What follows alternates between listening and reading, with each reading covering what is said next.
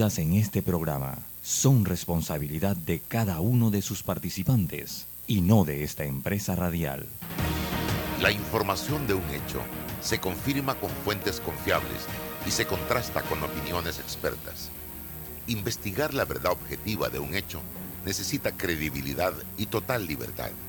Con entrevistas que impacten, un análisis que profundice y en medio de noticias, rumores y glosas, encontraremos la verdad. Presentamos a una voz contemple y un hombre que habla sin rodeos con Álvaro Alvarado por Omega Estéreo. Bienvenidos. Muy buenos días, sin rodeos por la cadena nacional simultánea Omega Estéreo en nuestra frecuencia 107.3, 107.5 de costa a costa y frontera a frontera, www.omegastereo.com. A través del internet nos puede escuchar, de igual manera descargando la nueva app de Omega Stereo y en las diferentes redes sociales de Álvaro Alvarado Noticias, Álvaro Alvarado C, ya sea en Facebook, en Twitter, en YouTube, en Instagram. Vamos rapidito, un breve cambio y de vuelta Álvaro Alvarado y el licenciado César Ruilova. Hace 25 años llegó Más Móvil, la señal que el país esperaba para avanzar con las últimas tecnologías. Una señal de unión que ha cerrado brechas. Una señal de progreso con grandes aportes a la economía de Panamá. Una señal de innovación con una potente red de fibra, más TV total y más Wi-Fi 360. A simple vista es solo tecnología, pero es el talento de nuestra gente, la verdadera señal del futuro. Más Móvil, la señal de Panamá. En Panama Ports nos mueve lo que a ti te mueve. En estos 25 años para el puerto y para nuestros colaboradores, cada día representó un nuevo reto. Pero gracias a ese esfuerzo, a esas ganas de crecer y de salir adelante, es lo que nos ha llevado a estar donde nos encontramos hoy. Panama Ports, 25 años unidos a Panamá. Invierte en tu país y en la seguridad de lo que conoces. En Soluciones Financieras Mi Éxito te ofrecemos solidez, una excelente tasa de retorno y un grupo accionario de renombre con experiencia multisectorial. ¿Estás interesado en invertir con nosotros? Escríbenos a inversiones@miexito.net. Déjate llevar por la frescura del pollo melo, panameño como tú.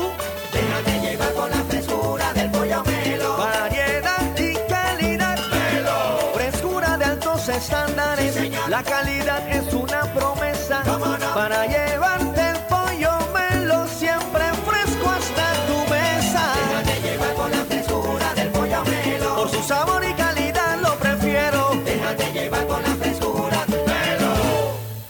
Bueno, yo veo que la carretera acá en Lomacobá está avanzando. Yo me dedico a la venta de frutas y vegetales, abastecos, abarroterías y tienditas. Y uno se pone contento, pues, de que con la construcción de todos estos carriles que están haciendo, voy a poder llegar más rápido allá a la ciudad y voy a repartir todo en menos tiempo y ahorrarme plata en gasolina. Ya falta menos. La ampliación del tramo entre el Puente de las Américas y Arraiján lleva más del 50% de avance. Y al terminar, será más fácil entrar y salir de la ciudad, mejorando la vida de cientos de miles de panameños. Ministerio de Obras Públicas, Gobierno Nacional. Ni los chat puedo leer ya. En Sosa y Arango el examen es de cortesía y hay paquetes de aros más lentes desde 49 balboas. Es que no tengo tiempo de ir hasta allá. Son 36 sucursales, siempre hay una muy cerca. Óptica Sosa y Arango, tenemos todo para ti. ¿Ya tienes todas tus vacunas? Protégete de enfermedades y sus complicaciones en el futuro. Prevenir es la clave para una vida sana. Las vacunas son seguras. Caja de Seguro Social. Aquí, ahora, siempre. Cuidemos juntos el Metro de Panamá manteniendo sus instalaciones limpias. Evitemos comer en ellas y botemos la basura en los recipientes marcados. La metrocultura la hacemos juntos. Metro de Panamá, elevando tu tren de vida. Bueno, me voy a comer con una estrella. Mm. Espérate, ¿y tu esposa sabe? Claro, ella sabe que la estrella del sabor es American Star. Y por eso en la casa comemos delicioso. American Star, el tasajo, jamón, chorizos y embutidos más suaves, económicos y con el sabor que le gusta a todos. ¡Oh! ¿Me invitas a conocer esa estrella? Busca la estrella roja y azul American Star, la estrella de tu cocina. La respuesta a tus necesidades la encuentras en la feria Caja de Soluciones de Caja de Ahorros. Durante todo el mes de septiembre, aprovecha las mejores promociones y tasas especiales. Te esperamos en nuestras sucursales. Para más información, visita www.cajadeahorros.com.pa. Caja de Ahorros, el banco de la familia parameña. Atención segura y confiable a través de videollamadas desde el Centro de Atención al Usuario y kioscos multiservicio ubicados en puntos accesibles en todo el país. Son parte de los cinco mecanismos del Tribunal Electoral para el proceso de firma de respaldo a precandidatos de libre postulación. En el Tribunal Electoral trabajamos permanentemente y estamos preparados para cumplir con transparencia este proceso que inicia a partir del 15 de agosto de este año en pro de la democracia. Tribunal Electoral, la patria la hacemos contigo. Me niego a ponerme lentes. En Sosa y Arango hay aros espectaculares de colores y formas para cambiar tu estilo cada día. ¿Y ofrecen alguna garantía? Tenemos 85 años haciéndolo bien. Ofrecemos garantía de un mes en lentes. Óptica Sosa y Arango. Tenemos todo para ti. Apoya a tu productor local. Apoya a tu país. Cemento Chagres, el cemento panameño que nos une. Eres grande Panamá, abriendo rutas al progreso, caminando hacia el futuro, avanzando en el proceso. Eres grande Panamá, juntos vamos creciendo.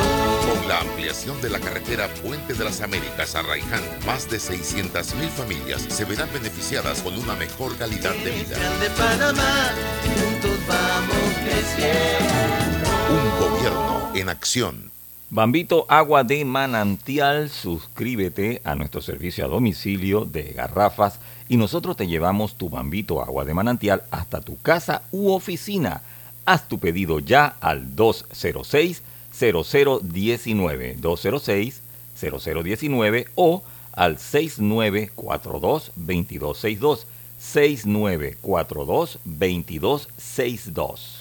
La respuesta a tus necesidades la encuentras en la feria Caja de Soluciones de Caja de Ahorros. Durante todo el mes de septiembre, aprovecha las mejores promociones y tasas especiales. Te esperamos en nuestras sucursales. Para más información, visita www.cajadeahorros.com.pa. Caja de Ahorros, el banco de la familia parameña.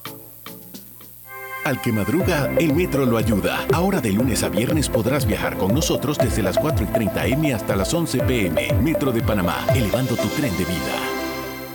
Para develar lo que es cierto, hace falta hablar sin rodeos con Álvaro Alvarado. Estamos de vuelta.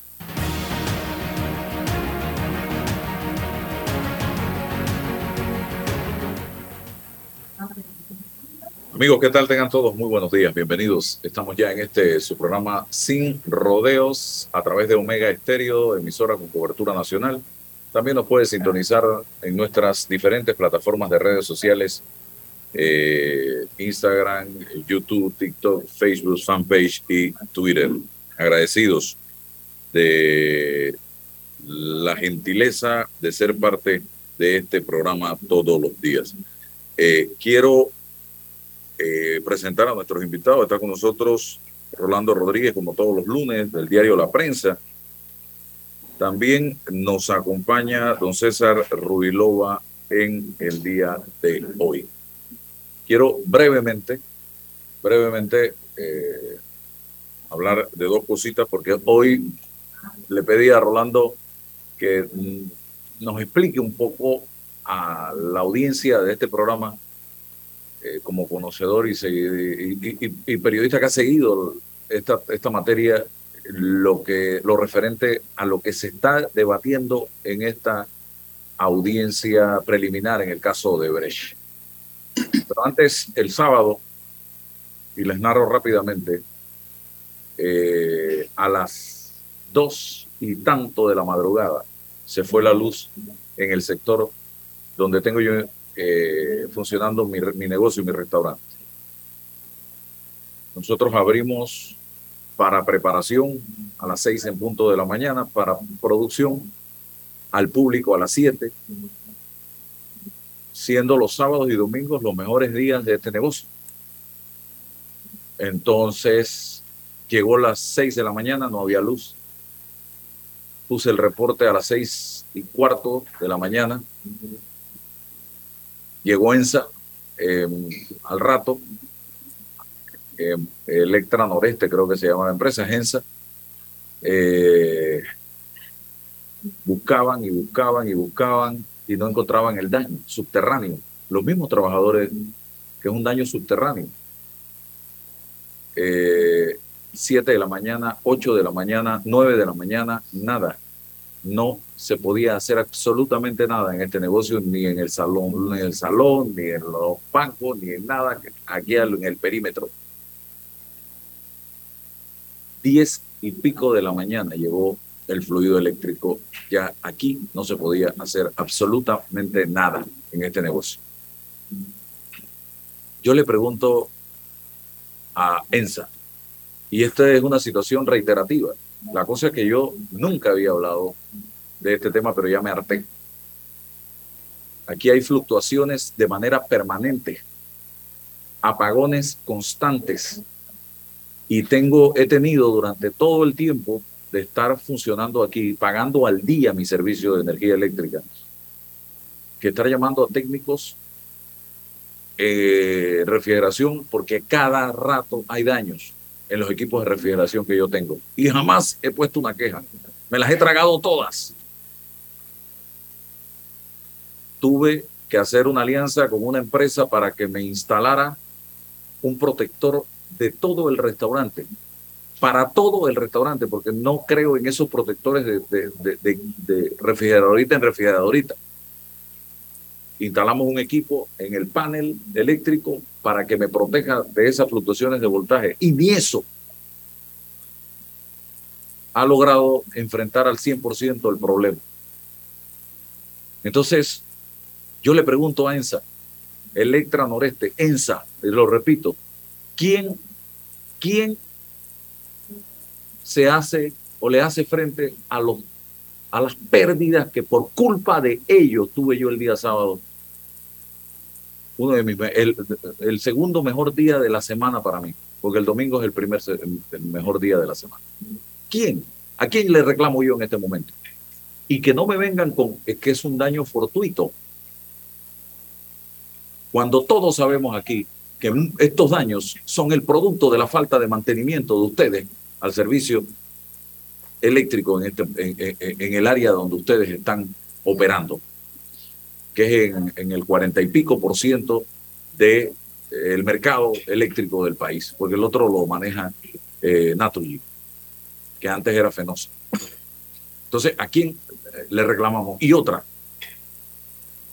ese apagón me puede haber dañado varios equipos, resistencias y demás, y el compresor, que saldrá mañana o pasado, que no sale inmediatamente.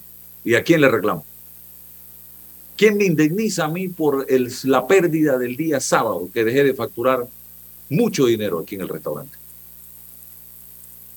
Entonces ya esto tiene que acabarse porque yo no puedo llegar día de pago y decirle a, la señora, a los señores de ENSA, hey, por un caso fortuito yo no te voy a pagar este mes porque me cortan la luz. Entonces, yo creo que la responsabilidad debe ser de parte y parte. Yo te pago, tú me tienes que dar a mí un servicio al 100% y de calidad. Que cuando haya una situación ya uno mismo diga, oye, pero si aquí no ha habido nunca un problema, ya, oye, ya fue la situación porque hubo un vendaval. Pero la responsabilidad de ustedes, señores de ENSA, ¿y usted cree que a mí me ha llamado algún ejecutivo de ENSA para ver qué ha pasado? Y, el sábado y domingo en las redes sociales he estado monitoreando el tema y hablando del tema. Ah, no. Y cuando a eso de la 1 y 34 de la tarde me llama a mí un técnico, porque ellos tercerizan el servicio, para preguntarme dónde era el daño, porque ellos venían a arreglarlo a la 1 y 34 de la tarde. Un daño que yo, que ya estaba reparado, porque lo repararon a las 10 y pico. Imagínense el desorden que tienen en esa empresa. El desorden que tienen en esa empresa.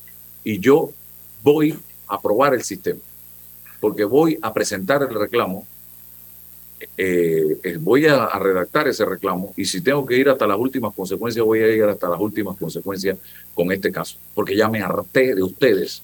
Yo pago mucho dinero en energía eléctrica aquí mensualmente como empresario pequeño y yo reclamo el servicio que ustedes tienen que dar. Y la gente se pegó a mis quejas y, hey, señores de ENSA, preocúpense, porque el malestar que hay en la población contra ustedes es horrible. Es horrible. La gente está indignada con el servicio que ustedes prestan en el área de su competencia, que está concentrada principalmente en Panamá, San Miguelito y Colón. Ojalá pudiera yo tener líneas abiertas aquí. Eh, la cosa es que no tengo la, eh, la logística para poder abrir las líneas en este momento para que ustedes escuchen lo que piensa la gente de ustedes.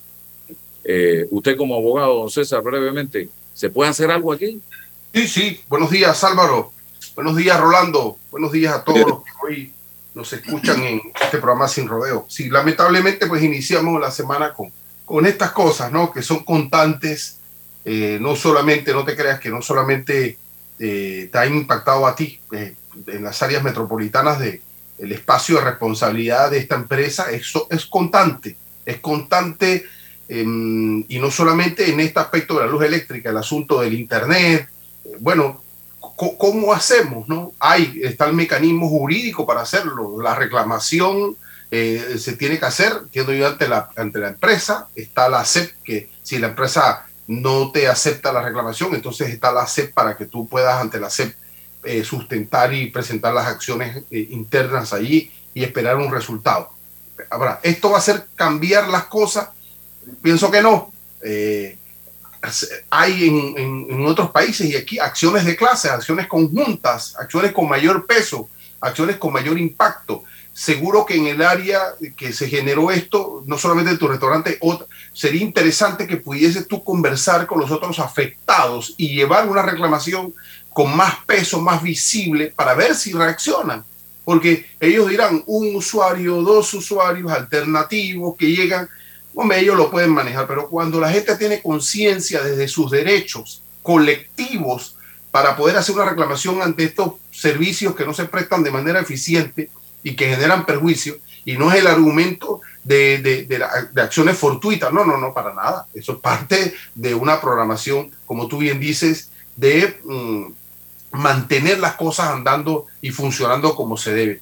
Bueno, sería interesante eh, y te invitaría a que lo analizaras que conversaras, que unieras a otros afectados en esto y se presentara una acción con más peso, más colectiva y visibilizarlo para ver la respuesta de ellos y no solamente en cuanto a la indemnización, sino evitar, porque la clave está evitar que esto ocurra, evitar en, la, en la medida de lo posible técnicamente que esto te ocurra a ti, le ocurra a la gente que está y que nos ocurra a todos, porque es una moneda de curso diario este, este asunto de, de, las, de las empresas de servicio. Eh, eh, privatización, sí, llega la modernidad, sí, pero, pero, pero ¿y, y, cuál es la corresponsabilidad de parte de ellos? Y entonces requerimos el ente regulador que esté pendiente para evitar este tema. Pues claro que sí. Bueno, ahí están los retos en pleno siglo XXI. Eh, esta, estas cosas, don Álvaro, que nos impactan a todos, no tienes idea. Unos más, unos menos, pero nos impactan a todos ensaya una acción colectiva para la gente que, que, sufrió en, en, la manzana o el área que puedan unirse y por supuesto que sería más eh, sería interesante. Iba a decir mira, algo. Sí. Yo, mira, yo, lo, yo, yo quisiera extenderme y explicarte, pero esa inversión que tú hiciste para tu negocio conjunto con otra empresa, tuve que hacerla yo en mi casa pero no solo eso, esto es con Naturgy, no solamente eso, sino que desde el día, desde el día que yo informé que tenía derecho a un descuento por eh, la ley de tercera edad, a partir de ese momento mi facturación cambió drásticamente. Eh, me durante tres o cuatro meses después de que le informé eso, me venía la facturación por menos de, de un dólar, es decir, que la empresa me debía y eh, viendo esta situación, yo fui allá a la empresa y les dije, oigan, ustedes están facturándome más del, ustedes me están descontando más del 100% de mi facturación. Y la ley dice que es 25%. No sé qué está pasando. Al mes siguiente, en un viaje que yo tuve que ir a, a Panamá, me cortaron la luz. Cuando ellos me debían plata según su facturación. Cuando voy allá, no, es que usted debe 300 y pico de dólares. ¿Cómo yo le voy a deber eso si la facturación me está llegando por menos de un dólar? Bueno, yo tuve que pagar la reconexión, tuve que, eh, eh, bueno, al siguiente mes me vino la facturación normal, al siguiente mes me vino el doble y después al tercer mes me vino por más de el doble. Como un 200 o 300% más. Yo tomé la decisión entonces de tener que poner paneles solares para evitar este asunto. Pero yo sigo conectado a la energía eléctrica. Y te voy a decir una cosa, Álvarez, si tú te quejas de un apagón de tres o cuatro horas al mes, yo te tengo que decir que estás viviendo en el paraíso. En Penonomé, con todos los, las torres eólicas que tenemos nosotros aquí, con todo el que pasa por aquí, la energía que va para Panamá, nosotros vivimos cortes de energía todos los días y más de una vez al día. Y en ocasiones se va por horas y horas y horas. El colmo de todo esto fue durante las discusiones de la mesa única, que entraron a discutir el tema de, la electricidad y se fue la luz ese día, cuando iban a empezar a hacerlo. O sea, tú no tienes idea de la cantidad. Y te voy a decir una cosa, yo, yo no, al final la responsabilidad de esta situación, si bien es de la empresa, quien es cómplice es el regulador. Porque recuerdo perfectamente que cuando se privatizó el IRRE, una de las cosas que se preveía en el contrato era que no se permitirían fluctuaciones más allá de tres o cuatro veces al mes. Y eso es lo que se va aquí en, en un solo día. Yo he tenido daños de equipos aquí que nadie me ha pagado nunca. Y sé de muchas otras personas que han tenido que ir a hacer reclamos y, y afortunadamente, en muchos casos, le dan la razón al usuario. Pero de esto que está pasando, por eso es que yo no creo que el Estado tiene que ser socio en ninguna empresa de electricidad.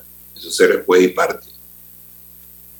Tiene que separarse y tiene que ejercer eh, las funciones que corresponden al Estado.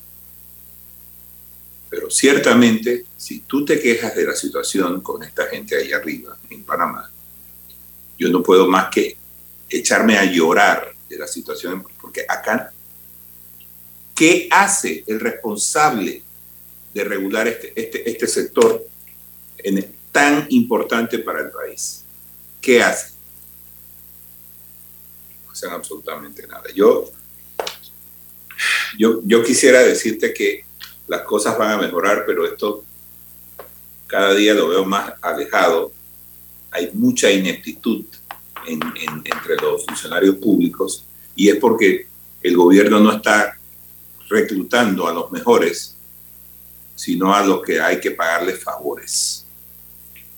Y no necesariamente eso es contratar a la mejor persona. Así que lo que estamos pagando, lo que estamos pagando, el, plato roto de, esta, de, este festival de, fluctuación eléctrica, somos nosotros, mientras esta gente se, se echa fresco en, su, en sus despachos. Así que yo, yo te entiendo perfectamente esto, la- la- la- las inversiones que yo he tenido que tener que hacer aquí en casa son de miles de dólares, miles de dólares para que para poder tener electricidad, para que no abusen del poder de, de facturación, porque esto no tiene fin. Empresas Públicas de Medellín es la empresa matriz de ENSA eh, en Colombia. Y yo creo que le estoy tagueando a ellos a partir de hoy, porque voy a iniciar una campaña en redes sociales para tratar de acumular ese descontento que hay en la población por el pésimo servicio que ofrece esta compañía, ENSA y tenemos que tratar de buscar los mecanismos para que la autoridad de los servicios públicos ponga orden. Aquí hay que dar el mantenimiento adecuado y el servicio adecuado porque a la hora de pagar tú no puedes tener un pago fortuito o una situación fortuita. Tú tienes que pagar. Entonces, Y si para, te- y reclamar ante la empresa tiene que estar al día, pagar y entonces esperar la ¿Y reclamación. ellos están al día conmigo? Es la pregunta. Es la ley y, y eso Sí. es parte de las cosas que hay que cambiar adicional. En eso que tienen que estar los diputados de la Asamblea. No aprobando sombrero pintado y día de la pollera y día del almohábano. No. En este tipo de cosas que sí afectan a la población panameña directamente. Pero no, porque inmediatamente, inmediatamente, cuando ven que viene un proyectito o hay un discursito, ellos lo arreglan de otra manera. Porque hay tierra fértil en la Asamblea para arreglarlo de otra manera, señoras y señores. Pero estas son las preocupaciones del pueblo en las que tienen que estar los diputados. ¿Cuántos diputados, con excepción de, eh, y tengo que decirlo, Zulay Rodríguez, se han parado en su curul a cuestionar temas relacionados con el servicio? ¿Cuántos? A ellos no les importa. Álvaro, pero ahí es donde hablamos a veces de la empresa privada. ¿Por qué razón la empresa privada hay que forzarla al cumplimiento natural de sus obligaciones? ¿Por qué? O sea, si, oye, usted está ganando miles de millones de dólares.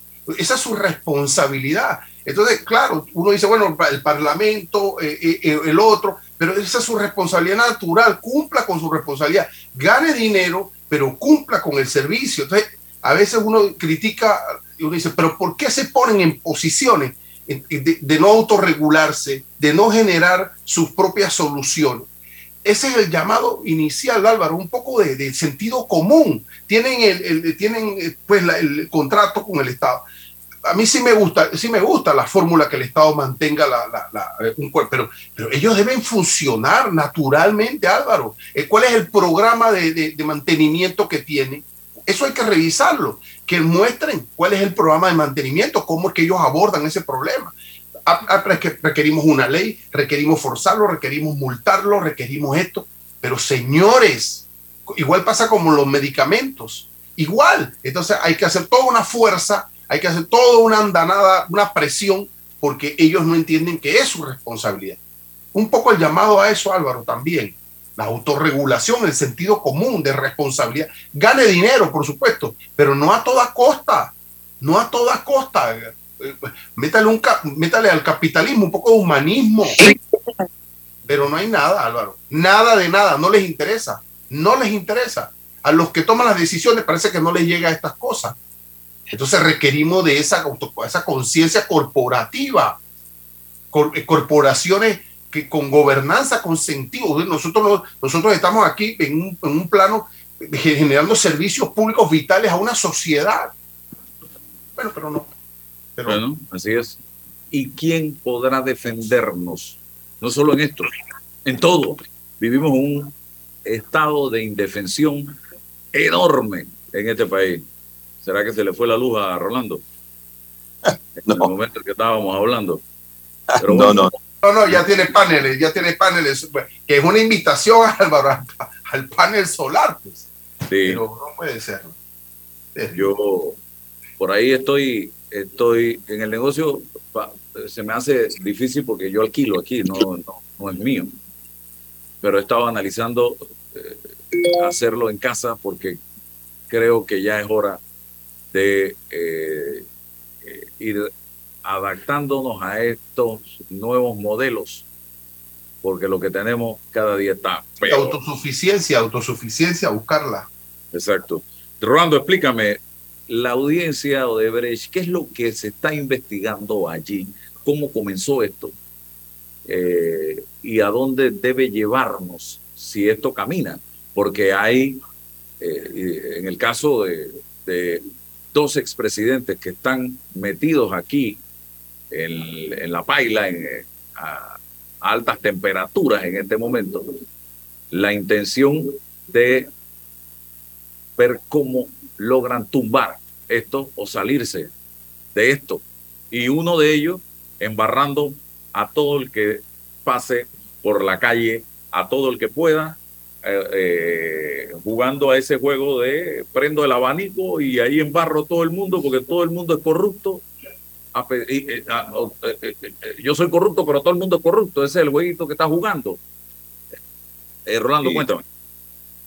Mira, Álvaro, ya la investigación por parte del Ministerio Público concluyó y, y ha elaborado una vista fiscal y en esta audiencia lo que busca es que la juez del caso eh, emita una opinión a ver si hay méritos suficientes para llamar a juicio a las personas que el Ministerio Público ha imputado en este caso. Eh, ha concluido la lectura de la vista fiscal. Me imagino que ahora vienen la presentación de, las teorías de, cada parte para luego entonces empezar eh, testigos y este tipo de cosas. el, procedimiento del juez del, del, juicio tal vez la puede explicar mucho mejor César que yo. Ahora, ¿qué es lo que busca la mayoría de los acusados? Como bien tú bien dices, están tratando, uno, de buscar eh, errores que se hayan cometido durante la etapa de investigación, eh, errores procesales que invaliden el, el, proceso. Hay otros que buscan eh, sacar a la jueza. como bien sabes, hay una campaña desde hace meses, muchos meses eh, en la que eh, ciertos acusados han ido en contra de la juez y han intentado sea otro el juzgador. Por diversas razones y básicamente eh, lo que hacen es una provocación para tratar de que el, juez o la jueza caiga en, el juego y poder recusarlo después. Afortunadamente yo no he visto ninguna reacción de la, del juez en este caso y creo, he visto, está llevando eh, con mucha prudencia este caso. Pero fondo, todos van a tratar de este caso antes de que haya un fallo interpondrán recursos, o sea, van a tratar de hacer todo lo que hizo. Y, ya lo hemos visto nosotros en el primer juicio de los pinchazos, donde fue un relajo que, que como terminó. Ahí vas a escuchar cosas como absurdas que yo, yo he visto en el expediente. Por ejemplo, mm, algunos acusados dicen, yo no recibí dinero de Odebrecht. Obvio, Odebrecht no mandó dinero de forma directa.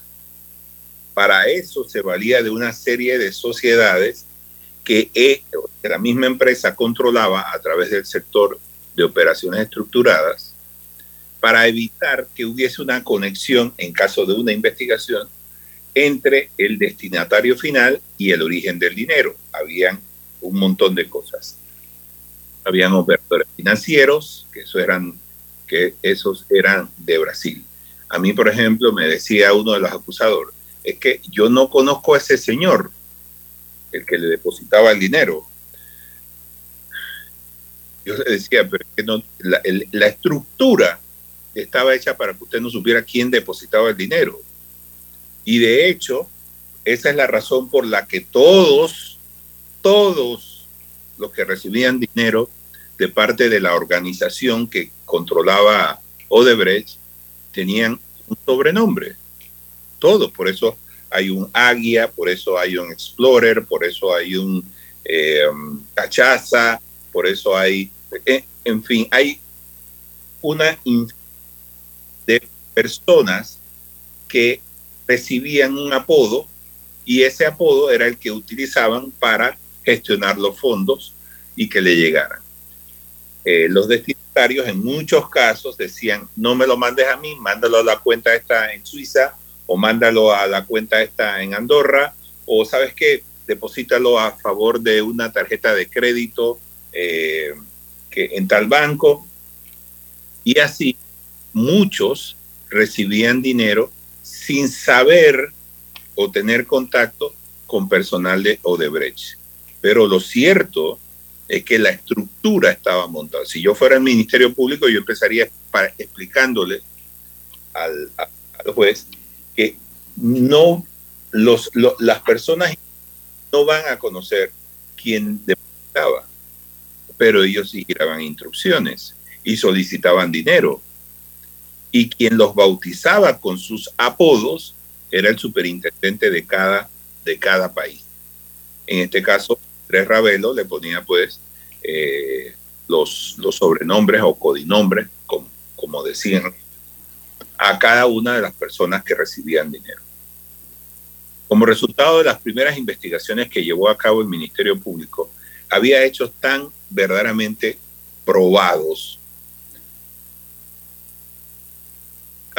los testaferros acuerdos de pena, es decir, voy a cumplir una pena disminuida a cambio de mi testimonio, y eso fue lo que hicieron muchos. Y a cambio de eso, pues eh, explicaban cómo recibían el dinero, cómo lo buscaron para, para evitar, por ejemplo, cosas como los bancos tienen unas políticas con las personas políticamente expuestas, en este caso los políticos, y esto, para evitar ese, ese, ese problema que se supone que surge cuando un político abre una cuenta, entonces buscan testaferros. Estos testaferros fueron los que llegaron a acuerdos y confesaron cómo eran buscados, cómo ellos recibían una comisión, cómo se recibían las instrucciones de parte del beneficiario final, cómo eh, se movía el dinero eh, una vez que ellos lo recibían.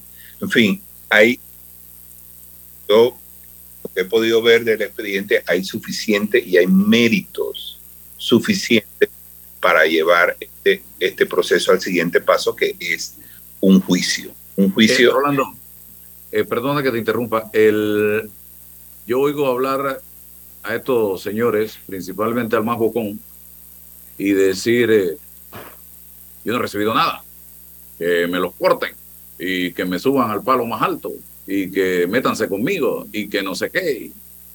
Cuando la empresa habla a través de sus altos ejecutivos, la empresa no solo habla, la empresa presenta pruebas, imagino yo, de la ruta del dinero y cómo fue entregado. ¿O estoy equivocado? No, es, Hay problemas con tu audio, Rolando, aparentemente. Segundo. ¿Me oyes ahora? Ahora sí.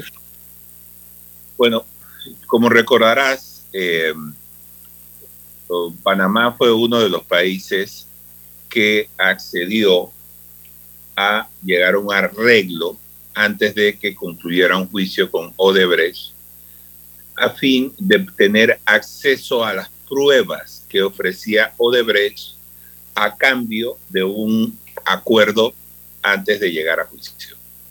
Panamá acordó con Odebrecht el pago de 200 millones de dólares que ahora Odebrecht no honra porque hay que corretearlo para que, pague esta, esta multa.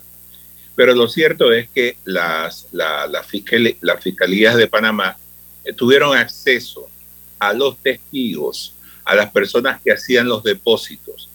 Y la condición era, yo, yo no te acuso, pero me vas a dar las pruebas de todo lo que hay en contra de funcionarios panameños, números de cuenta, eh, eh, codinomes, eh, en fin, tenían que dar todo. No era una cosa que se, que se limitaba al, al testimonio de estas personas, sino que además tenían que aportar documentación que sustentara los, las acusaciones contra los funcionarios panameños. Así que el discurso de esa persona que tú estás mencionando ha variado con el tiempo. Primero decía que no había recibido nada. Ahora dice que todo lo que recibió fue para eh, la campaña de 2009. Y eso no es cierto. Porque yo, que yo sepa, la campaña del 2009 terminó en la primera semana de mayo de 2009. Entonces, ¿cómo se explica que haya estado recibiendo dinero posterior a eso? Lo mismo ocurre con el caso de, del señor Varela. Muchas veces él recibió o estuvo recibiendo dinero después que concluyeron las elecciones de, eh, de, ese año y posteriormente. Así que yo, yo no estoy muy seguro, Álvaro, de que este sea un argumento válido, porque ahora, es ahora que esa persona está diciendo, eh, yo usé ese dinero para la campaña. Es decir, que se pliega al mismo discurso que ha dado eh, eh, el señor Varela en este caso. No, recuerda, cuando digo yo no me he robado un fo real. ¿Te acuerdas de esa frase célebre? Y recuerdo también que decía que en mi gobierno se meterán las patas, más no las manos. O sea, esos, esos discursos eran muy populistas y la verdad es que nos creímos muchos, eh, panameños nos creímos mucho ese discurso, pensando que este hombre era lo suficientemente rico como para evitar la tentación de caer pero fue todo lo contrario. Entran pobres y salen millonarios. Y, acá entraron algunos millonarios y salieron multimillonarios. Millonarios de ahí por ahí. Pero en fin, yo creo, yo honestamente, eh, Álvaro, la, la iniciativa de llevar este juicio a una transmisión para que las personas puedan ver la dimensión este caso es una de las mejores cosas que ha hecho el órgano judicial, porque allí nos vamos a dar cuenta de lo lejos que llegaron estas personas, que ahora se visten de corderitos, pero que estuvieron devorando fondos del Estado panameño a tres y cuatro manos los ves ahora en, la televisión diciendo yo, yo voy a probar mi licencia. Yo quisiera que las personas puedan observar lo que dicen en el transcurso de este juicio, lo que la, cómo se llegó a las conclusiones y creo eh, una de las cosas que más me preocupan. Mira, Álvaro, en Estados Unidos, cuando tú tienes un accidente de tránsito culposo y tienes que eh, ir a un juicio, a ti no solamente te van de uno o dos delitos si, si estabas eh, tomado o, o, si el carro estaba en malas condiciones. Ellos agarran, estudian tu caso y te meten cinco o seis acusaciones. En el caso de Panamá, la, la, la las acusaciones que se formularon en el caso de Brecht, que fíjate tú, es una cosa también muy curiosa. Las personas que estaban acusadas de, de, corrupción de funcionarios ganaron el primer round. Lograron lo que querían, porque en el transcurso de, de, todo este tiempo, producto en muchos casos de los recursos que pone la defensa, el tiempo transcurrió y ahora resulta que no pueden ser acusados de corrupción porque ya eh, eh, esa, esa, esa acusación se le venció el término. Y así están varios. Habían varios eh, acusados, en el caso de Brecht, que tenían acusaciones por corrupción de funcionarios públicos. César. Y ahora resulta, pues, que, que, no. Eh, eh, Fran de Lima es uno de ellos. Eh, creo que también está Jimmy Papadimitro, si mal no recuerdo. En fin, hay varios que esto ya no pueden ser acusados de corrupción. Así que ese round lo ganaron. Y lo que quieren hacer ahora muchos de ellos es llevar este caso a dos situaciones.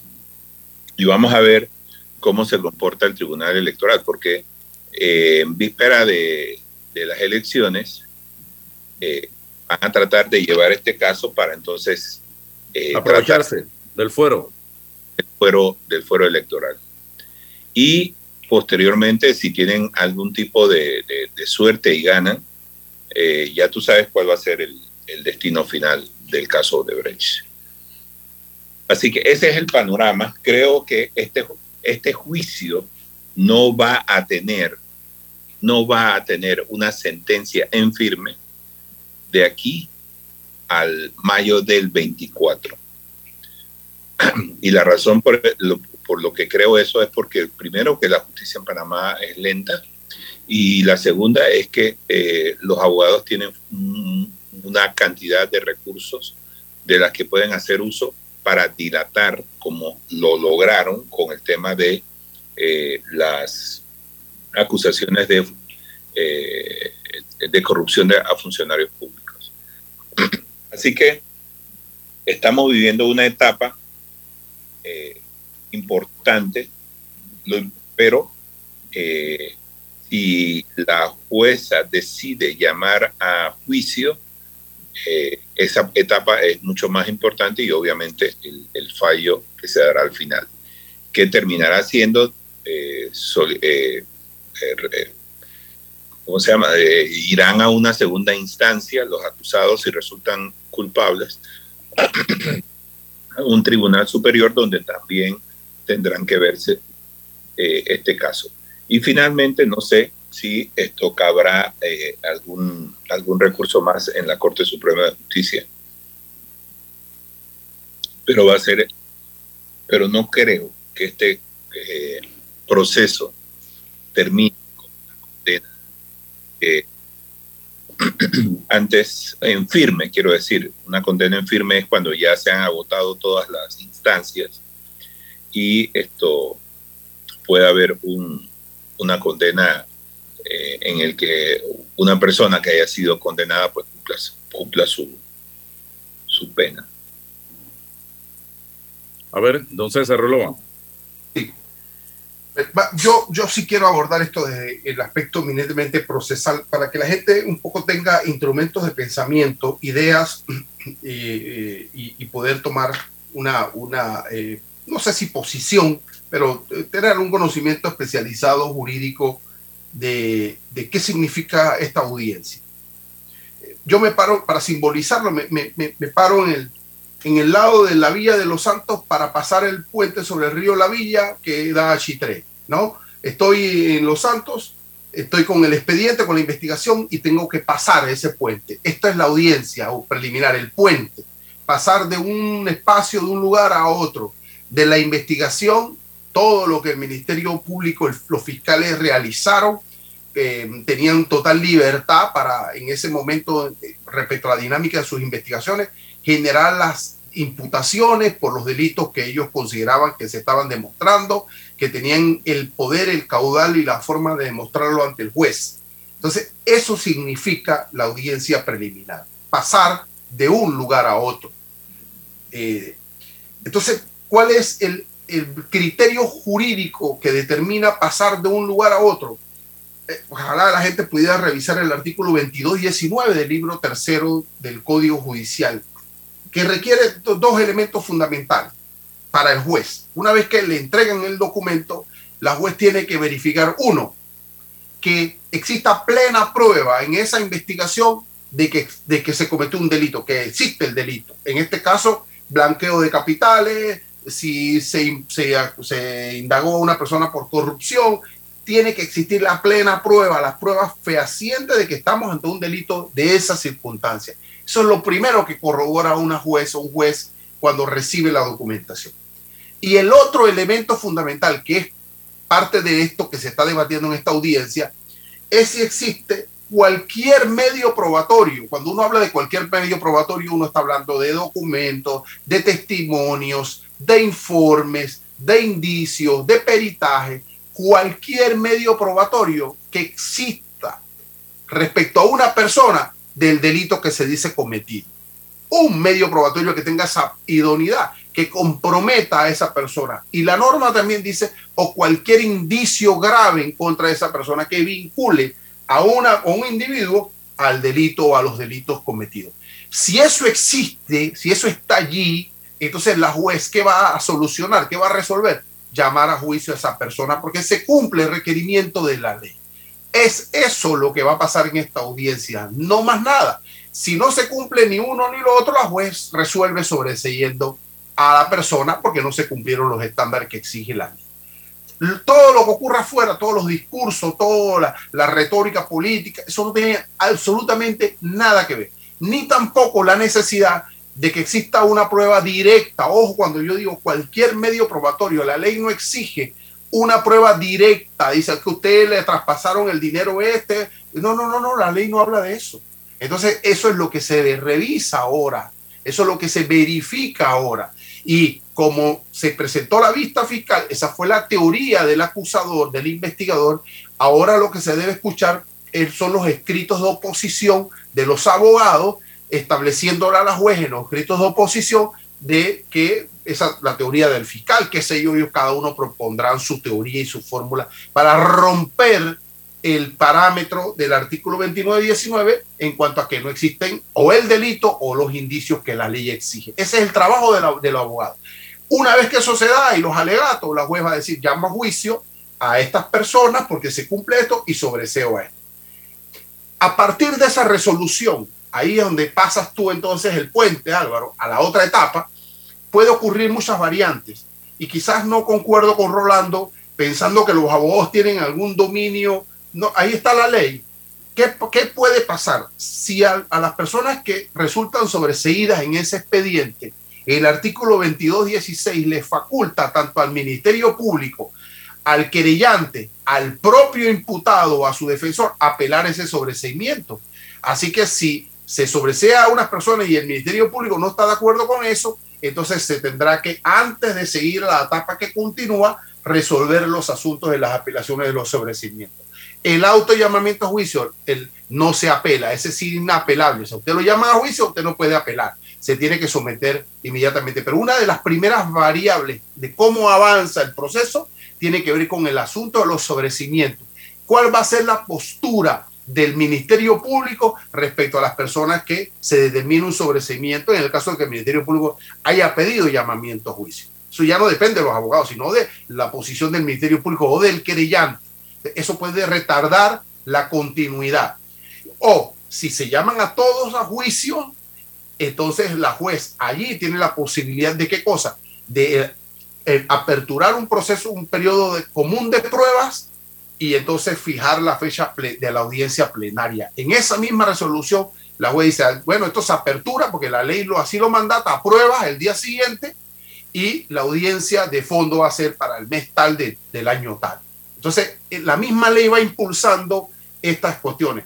Claro, la ley establece algunos recursos, algunas cosas, pero está en la ley y los abogados la tienen que utilizar o la van a utilizar porque tienen que defender a su gente todo lo que se diga fuera de eso, de que quien me dio, que peguenme a mí, que yo no, tiene nada que ver. Sustente jurídicamente, rompa el parámetro como abogado defensor de lo que dice la ley, logre convencer a la juez y entonces usted tendrá los objetivos. lo demás no tiene ningún significado, ninguna significancia respecto a esta audiencia. No se requiere plena prueba de nada, indicios graves, por supuesto que sí, pero indicios al fin. Esa plena prueba o esas pruebas se van a requerir en la segunda audiencia, en la audiencia de fondo, en las, pruebas vinculantes. Allí es que se va a requerir todo ese bagaje para entonces tomar una determinación respecto a la culpabilidad o inocencia de las personas llamadas a juicio en esta etapa. Así que para que la gente tenga claro lo que, lo que significa este proceso, este proceso, esta, esta audiencia es un puente que pasa de un lado al otro para continuar entonces con el curso del proceso. Lo que sí es cierto también, valoro ambos puntos de vista, es que eh, esto tiene un impacto político principalmente en la figura de uno de los que va, de, de los principales imputados en este caso. Y tiene un impacto político que ya empieza a sentirse en las redes sociales, porque la gente está escuchando, no está pegada, pero está escuchando, está leyendo, está observando cómo durante principalmente esa administración de gobierno se movió tanto dinero en este país a favor de quienes en ese instante controlaban el Estado panameño. Toda clase de tramuñas para hacerse de, recursos de millones y millones de dólares que debían ser invertidos en obras que beneficiaban al pueblo panameño.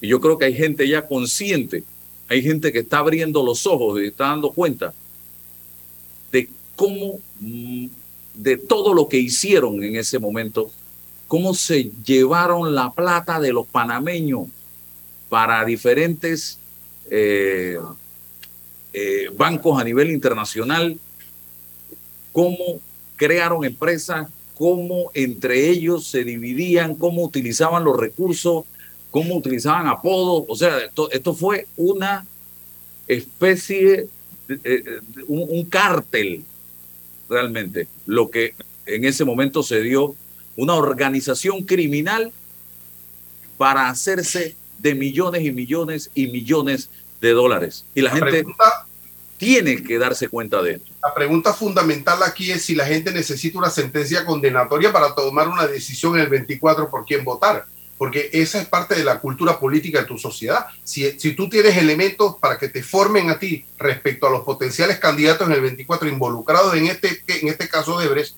y tú requieres una sentencia condenatoria, eso dice mucho de ti.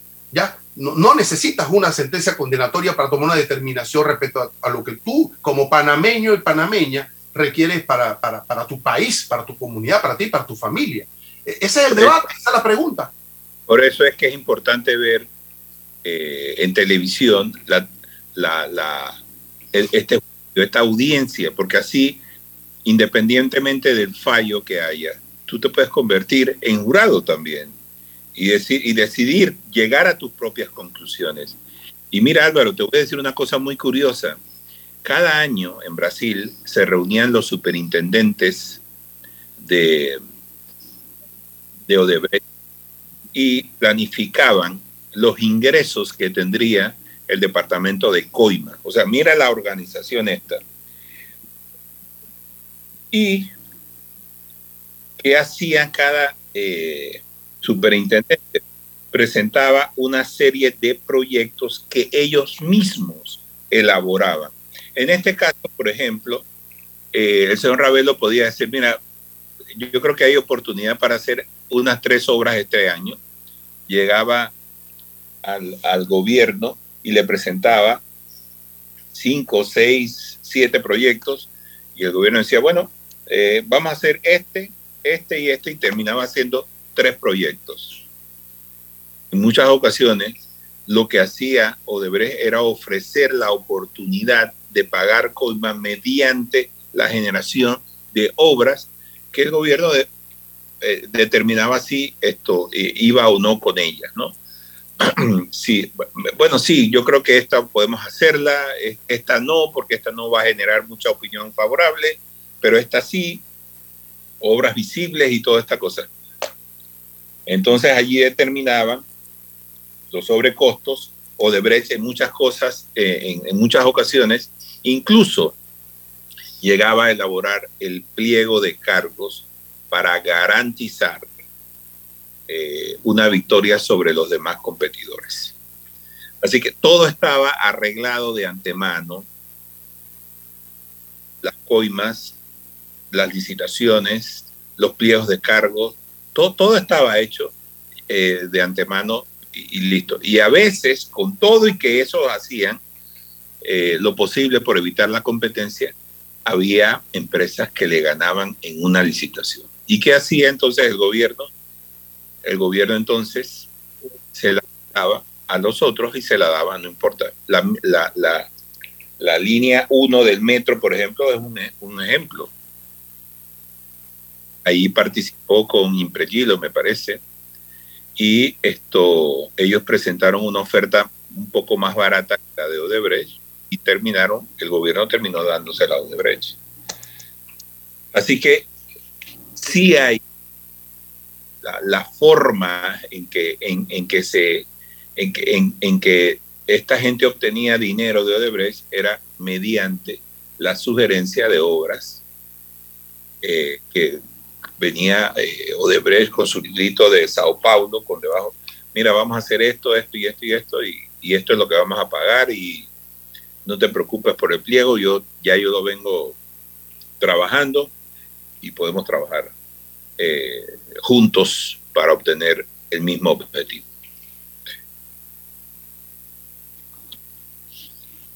Bueno, este, esta es la trama y vamos a seguir ya yo quiero ver el circo que se va a formar al momento en que los abogaduchos, con excepción de, de algunos, y yo digo abogaduchos aquellos que, que le faltan el respeto primero a una jueza, tratándola de corrupta, por defender a un sinvergüenza.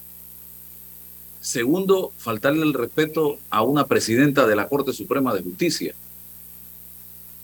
Tercero, a mujeres, a damas que no se pueden igualar al nivel que ellos manejan las cosas.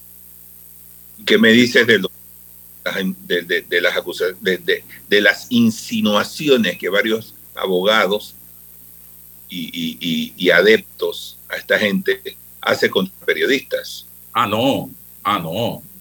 Eso es basura, basura. Y lo que dicen, es, eso, insinuaciones en cámara, lo que dicen tras bastidores de todo el mundo, de todo aquel que no coincide con su punto de vista. Porque para ellos, los buenos son ellos y los malos son los demás. Oye, hasta, hasta sugerencias de, asesinato ha habido en, en, esas declaraciones. Sí, sí. O sea, prácticamente llamar a la gente, oye, tú sabes una cosa, ese tipo me está eh, eh, fastidiando la vida porque no van allá y entonces hacen lo que hacen en México, pues. Ajá, exacto. Eso no es de abogados, por el amor de Dios, eso es incitar al delito. Por eso es que yo lo veo más como un cartel, que sí, sí, es que funcionan como eso, como un cartel.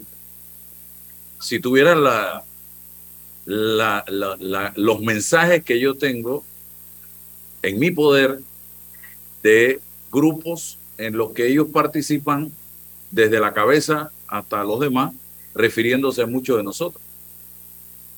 Y las cosas que dicen, pero me las mandan, me las mandan, porque de los mismos grupos donde ellos hablan, nos mandan estas cosas, donde hablan de todo, homosexual, lavadores de dinero, eh, coimero, se mete con la familia, de todo, de todo en esos grupos refiriéndose a muchos de nosotros periodistas que los cuestionamos, para que ustedes vean en manos de quién puede quedar este país en el 2024 si el pueblo panameño no abre los ojos. Esto va a ser prácticamente el cártel de Panamá, así se va a llamar esto, señores. Era, hablaba con una persona que me decía, ¿tú sabes cuál es la definición de mafioso en Panamá? Digo, no, político. Así es, así es. Yo no sé. Y esto está muy feo. Mira lo que acaba de pasar el fin de semana que mataron un candidato a diputado, creo que era, en el área este de la provincia de un, un precandidato. Bueno, señores, gracias César, Rolando. Mañana tenemos otro compromiso aquí a las 8.30 a través de Omega Estéreo. Hasta mañana. La información de un hecho se confirma con fuentes confiables y se contrasta con opiniones expertas. Investigar la verdad objetiva de un hecho necesita credibilidad y total libertad. Con entrevistas que impacten, un análisis que profundice y en medio de noticias, rumores y glosas, encontraremos la verdad. Presentamos a una voz contemple y un hombre que habla sin rodeos con Álvaro Alvarado por Omega Estéreo. Gracias por su sintonía.